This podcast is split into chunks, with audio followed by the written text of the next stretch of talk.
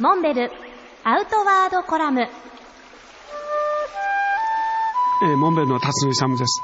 えー、今週もアウトドア義援隊のお話をさせていただきます。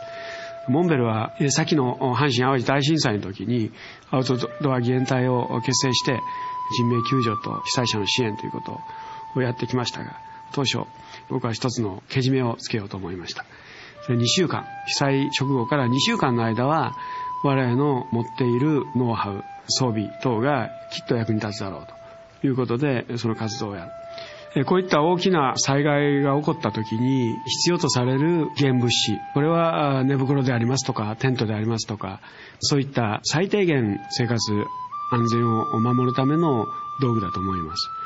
こういったものはアウトドア義援隊として一番得意な分野ですから初期の段階でこれを投入していくと。それが一通り二次的なその危険から身を守ることができたら今度はもう少し継続的な支援すなわち食料でありますとか、灯油でありますとか、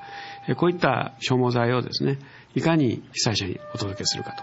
こういうことになってこようかと思います。これにおいても、我々アウトドア義援隊は継続的に支援をしてきました。そして次の段階は、普段の生活に近づく住居の確保、それから仕事、それからこれから様々起こってくる法律的な支援、